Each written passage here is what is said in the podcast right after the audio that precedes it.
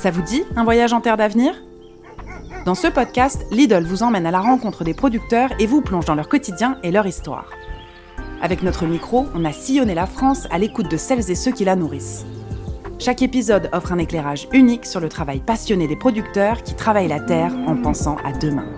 Avec mon associé, on a 30 ans d'écart. Et donc ça m'est déjà arrivé où euh, on me demande où est le patron et qu'en fait, euh, bah, moi aussi, je suis patron. Aujourd'hui, on a rendez-vous avec Audrey, éleveuse de vaches limousines. Bonne écoute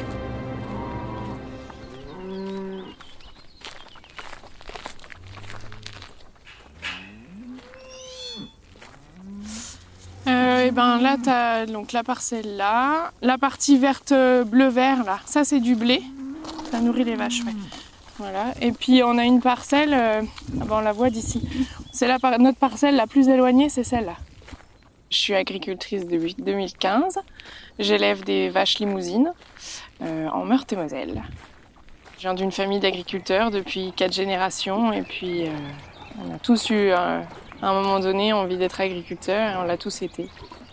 Dans la famille, en fait, ça a toujours été les hommes qui ont été exploitants. Les femmes, elles étaient beaucoup à l'éducation des enfants, au maintien du foyer, mais elles bossaient aussi beaucoup sur la ferme. Mais elles n'ont jamais eu ce statut d'exploitant et euh, elles n'ont jamais été vraiment reconnues. Ça a toujours été, euh, voilà, c'est l'homme qui dirige et la femme euh, suivait un peu. Donc c'est pour ça que c'était un peu compliqué d'expliquer aux grands-parents que j'allais m'installer en agriculture.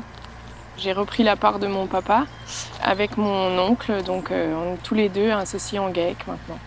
Donc je suis pas toute seule et c'est bien pratique parce que à certains moments dans l'élevage, euh, avec les veaux, ces choses-là, il faut plutôt être deux, c'est quand même moins dangereux que d'élever tout seul des animaux. Avec mon associé, on a un gros décalage, on a 30 ans d'écart. Je pourrais très aisément être sa fille, et donc c'est bien souvent, euh, on considère que c'est lui le patron de l'exploitation et que moi je suis la fille qui vient aider, quoi.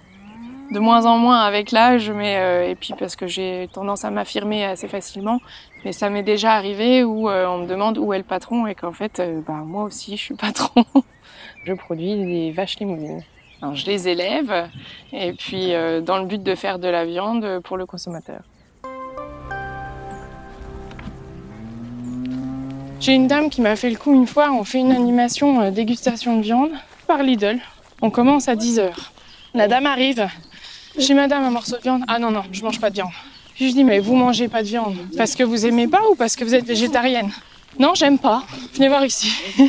On va voir si vous aimez pas. Faites-moi le plaisir quand même, goûtez. Puis je voyais qu'elle regardait, je voyais bien que la viande avait l'air appétissante.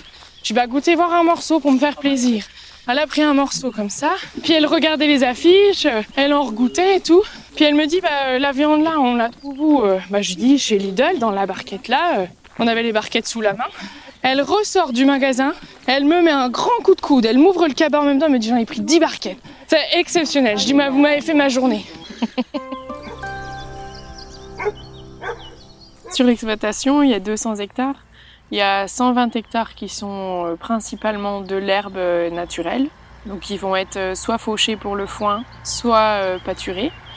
Après, il y a une partie qui est euh, en céréales. Donc enfin le reste est en terre euh, labourable, c'est des céréales ou alors de l'herbe qu'on ressème pour produire plus euh, et de la meilleure qualité d'herbe qu'on enrubanera plus tard pour les vaches. Et du coup, euh, les vaches pâturent euh, à peu près euh, deux vaches par hectare. Nos parcs font entre 10-12 hectares, donc euh, c'est des parcs de 20 à 24 vaches. Forcément, la production de, mais peu importe ce qu'on produit, ça pollue, on le sait. Donc euh, déjà, au-delà des démarches qu'on a entrepris, dans un premier temps, on essayait de pas polluer parce qu'on aime notre environnement et que on n'est pas là pour balancer nos déchets partout et que moi, voir des, déchets au bord des routes, ça me rend malade. Donc on essaye déjà voilà, de, limiter nos transports. On fait pas des transports avec les voitures euh, toutes les cinq minutes euh, pour un oui, pour un non. On essaye de s'organiser, on laisse pas tourner des tracteurs euh, tort larigot euh, sans raison. Euh, Voilà, on essaye déjà de, de faire attention.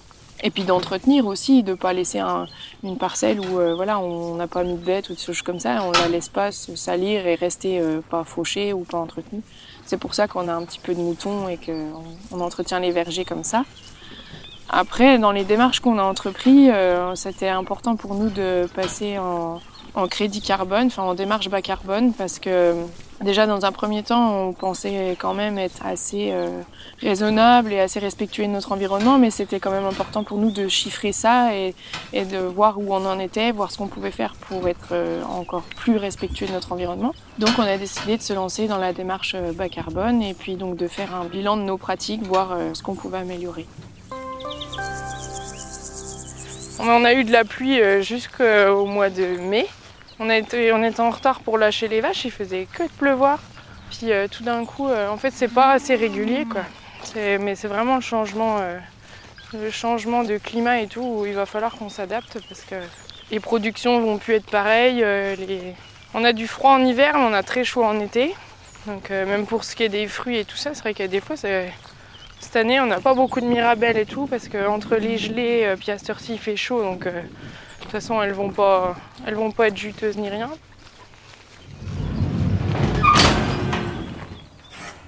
S'engager dans la démarche bas carbone, ça veut dire qu'on cherche à diminuer notre empreinte sur l'environnement.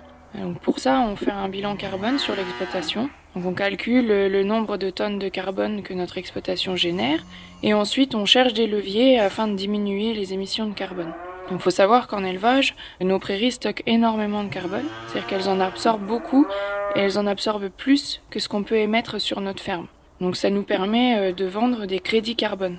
Alors vendre des crédits carbone, euh, ça veut dire que on calcule la différence entre ce qu'on émet et ce qu'on est capable de stocker sur nos prairies. Et ça nous permet de vendre ces crédits carbone euh, aux entreprises qui veulent compenser leur empreinte carbone.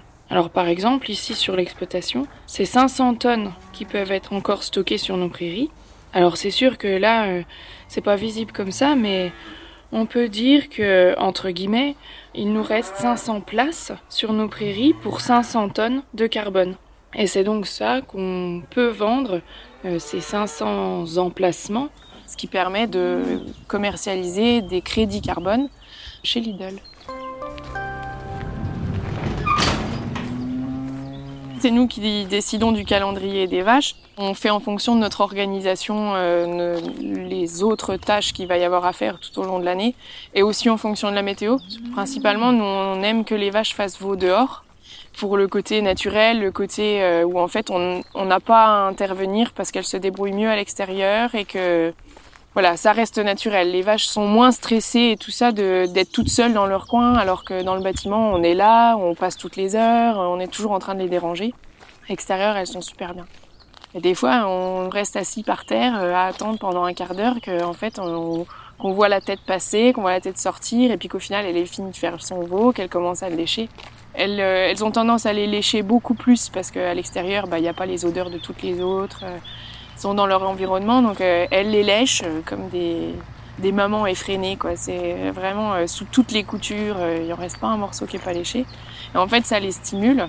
Et l'instinct de téter, c'est voilà, c'est l'instinct de survie. C'est il faut se mettre debout tout de suite et il faut boire tout de suite pour l'immunité et tout ça. De trouver le juste milieu, c'est pas évident. Il y a des fois où on intervient alors qu'en fait on se dit oui bon bah elle aurait pu se débrouiller toute seule. Un de mes plus beaux souvenirs, et qui est pas si euh, vieux que ça, c'était il y a trois ans. Donc là, il nous manquait une vache. On se dit, bon, bah ça y est, c'est le moment. Euh, donc on la cherche avec mon associé et en fait on s'est rendu compte qu'elle était au fond de la parcelle, dans un petit coin euh, à l'abri du vent, du, soleil et tout, tranquillou. Et elle venait de nous faire deux beaux jumeaux.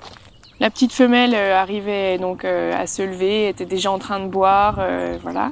Et en fait, euh, deux jours avant, on a eu une mère qui a perdu son veau à la naissance, donc euh, qui était euh, en train de le chercher. Quand elle a vu le deuxième jumeau, elle est arrivée et en fait, avec l'instinct, les odeurs et ces choses-là, et le fait que bah, elle avait besoin d'être tétée parce que elle avait mal au pied, parce qu'elle venait, elle cherchait son veau depuis des jours. Elle a dû se dire qu'en fait, elle l'avait retrouvé, donc elle avait, elle a décidé que le petit mâle jumeau deviendrait le sien. Donc elle a fini par le, lécher sous toutes les coutures, euh, comme si elle venait de véler, de le laisser boire et de l'adopter. Voilà. C'est pas rébarbatif comme travail, ce qui fait qu'on voit des choses dans la nature que peu de monde peuvent voir. Euh, c'est la plus belle chose dans mon métier pour moi. Vous venez d'écouter Terre d'avenir, le podcast de Lidl produit par La Toile. Si comme nous, vous avez aimé cet épisode, n'hésitez pas à laisser des commentaires et à le partager. À bientôt pour un nouveau voyage en terre d'avenir.